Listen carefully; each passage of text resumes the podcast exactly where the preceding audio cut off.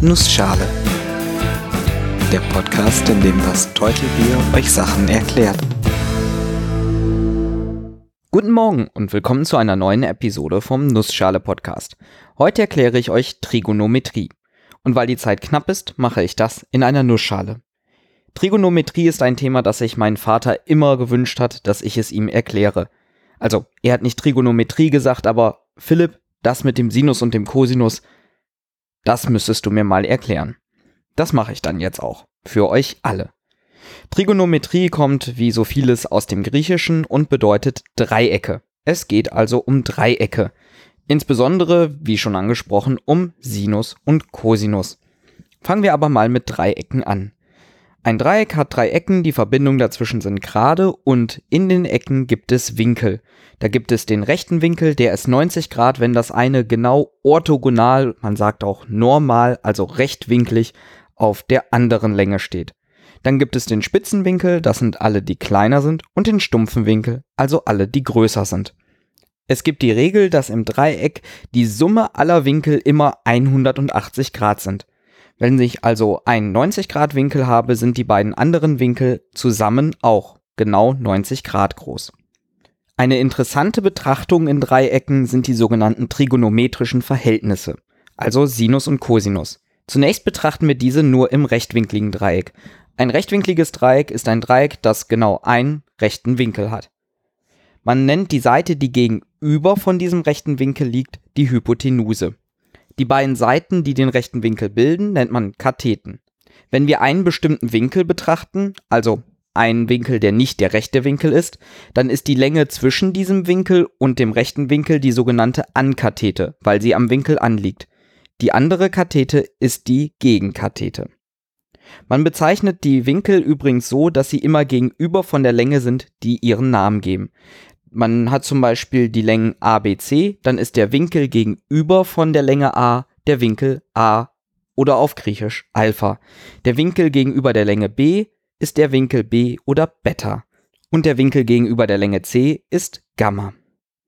Jetzt gucken wir uns mal die Verhältnisse dieser Längen an. Wenn wir einen Winkel haben und wir berechnen die Länge der Gegenkathete und teilen das durch die Länge der Hypotenuse, dann nennen wir das den Sinus. Genauso nennen wir die Länge der Ankathete durch die Hypotenuse den Cosinus und die Länge der Gegenkathete durch die Länge der Ankathete den Tangens. Der Tangens ist dann übrigens das gleiche wie Sinus geteilt durch Cosinus. Da kann man sich jetzt noch recht wenig drunter vorstellen, aber wenn wir im Kopf haben, dass das quasi Prozentangaben sind, die immer zwischen 0 und 100 Prozent liegen, kann man sich das Ganze etwas bildlicher vorstellen. Machen wir mal ein Anwendungsbeispiel. Stellen wir uns vor, wir liegen irgendwo auf dem Boden und in einiger Entfernung steht der Baum. Dann können wir jetzt ein Dreieck einzeichnen. Einmal von uns bis zum Baum, dann den Baum hoch bis zur Spitze des Baumes und von der Spitze wieder zu uns zurück. Dann haben wir ein rechtwinkliges Dreieck. Der Winkel am Fuße des Baumes ist nämlich genau 90 Grad. Also, wir gehen mal davon aus, dass der Baum gerade nach oben wächst. Wenn wir jetzt den Winkel betrachten, indem wir nach oben an die Baumspitze gucken, also den Winkel zwischen der Linie von uns zur Baumspitze und von uns entlang des Bodens zum Fuß des Baumes, dann wäre die Ankathete genau die Entfernung von uns zum Fuß des Baumes. Die Gegenkathete wäre genau vom Fuß des Baumes zur Spitze des Baumes, also die Höhe des Baumes. Und von der Spitze des Baumes wieder zu uns zurück, das ist die Hypotenuse, also die Länge, die genau gegenüber des rechten Winkels am Fuße des Baumes liegt. Wenn wir uns jetzt den Tangens angucken und nehmen wir mal das Beispiel, der Tangens ist 0,5, also 50 Prozent, dann bedeutet das, dass egal wie ich gucke, die Höhe des Baumes immer halb so groß ist wie die Entfernung. Die Gegenkathete, also die Höhe des Baumes, ist immer halb so groß, also 50% so groß wie die Ankathete, also die Entfernung von uns zum Fuße des Baumes. Das heißt, je weiter weg der Baum steht, desto größer muss er sein, damit wir immer noch einen Tangens von 0,5 haben. Ein Sinus von 0,5 bedeutet, dass die Höhe immer halb so groß ist wie die Entfernung von uns zur Baumspitze, die ja etwas länger ist, weil wir ja bis zur Baumspitze gucken, das heißt auch noch ein Stück nach oben. Das Ganze hängt natürlich stark vom Winkel ab. Um genau zu sein, ist es eindeutig mit dem Winkel korreliert. Ein bestimmter Winkel hat immer einen bestimmten Sinus, einen bestimmten Cosinus, einen bestimmten Tangens. Die Betrachtung im Dreieck ist dabei recht einschränkend. Wir können ja in einem rechtwinkligen Dreieck maximal Winkel von 90 Grad haben und haben mindestens einen Winkel von 0 Grad. Man kann das Ganze aber auch schön verallgemeinern. Und das macht man meistens mit dem Einheitskreis. Dazu zeichnet man sich einfach einen Kreis, der einen Radius von genau 1 hat. Also sagen wir mal 1 cm oder 1 Meter. Ist eigentlich egal. Wir sagen einfach, dieser Kreis hat den Radius 1. Und in diesem Kreis kann ich natürlich im Verhältnis zur Achse, die genau von der Mitte nach genau rechts geht, einen beliebigen Winkel auftragen. 360 Grad wäre einmal der gesamte Kreis, 180 Grad der halbe Kreis, 90 Grad der Viertelkreis nach oben. Wenn wir das jetzt so machen, dass wir ein Dreieck einzeichnen. Wir suchen uns einen beliebigen Punkt auf dem Kreis, sagen wir mal irgendwo oben rechts, und zeichnen eine Linie zur Mitte, dann gehen wir nach rechts, bis wir genau unter dem Punkt sind und wieder nach oben zu dem Punkt. Dann haben wir ein rechtwinkliges Dreieck, das genau diesen einen Punkt hat.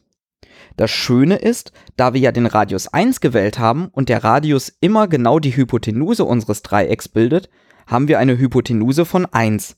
Das heißt, der Sinus ist ja Gegenkathete durch Hypotenuse, also einfach die Länge der Gegenkathete. Sprich, die Höhe bis zu diesem Punkt.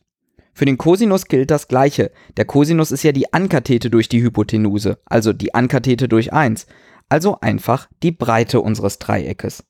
Wir können also, wenn wir einen beliebigen Punkt auf dem Einheitskreis nehmen, an der Höhe bis zu diesem Punkt und an der Breite bis zu diesem Punkt ablesen, wie Sinus und Cosinus sind.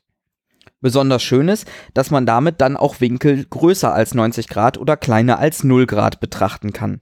Dann kommen wir insgesamt auf einen Bereich von minus 1 bis 1 für Sinus und Cosinus.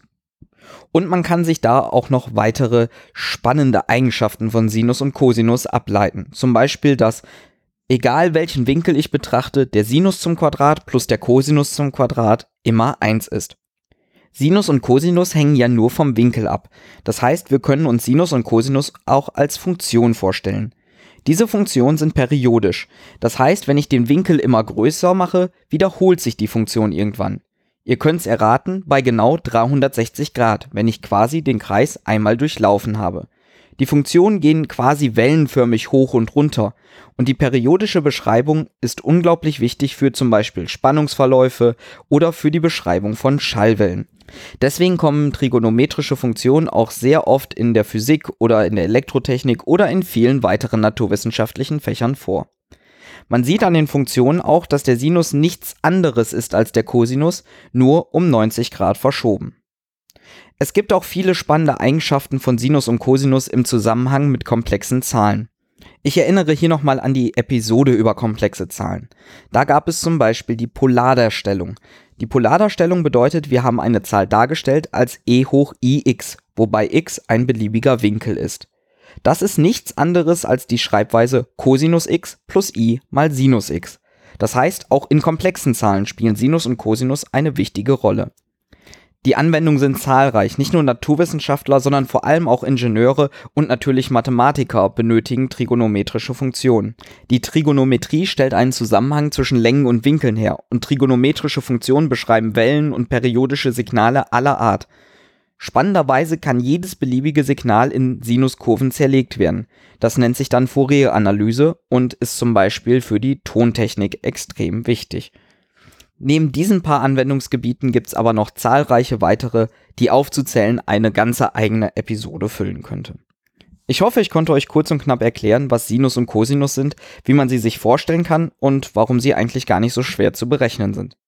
Wenn ihr Fragen, Kommentare oder Themenwünsche habt, schaut doch mal auf der Webseite www.nussschale-podcast.de oder auf Twitter bei @nussschalepod vorbei. Alle Links sind auch in den Shownotes zu finden. Gerne dürft ihr diesen Podcast auch weiterempfehlen und auf iTunes bewerten. Ich bin das Teutelbier und ich danke euch fürs Zuhören.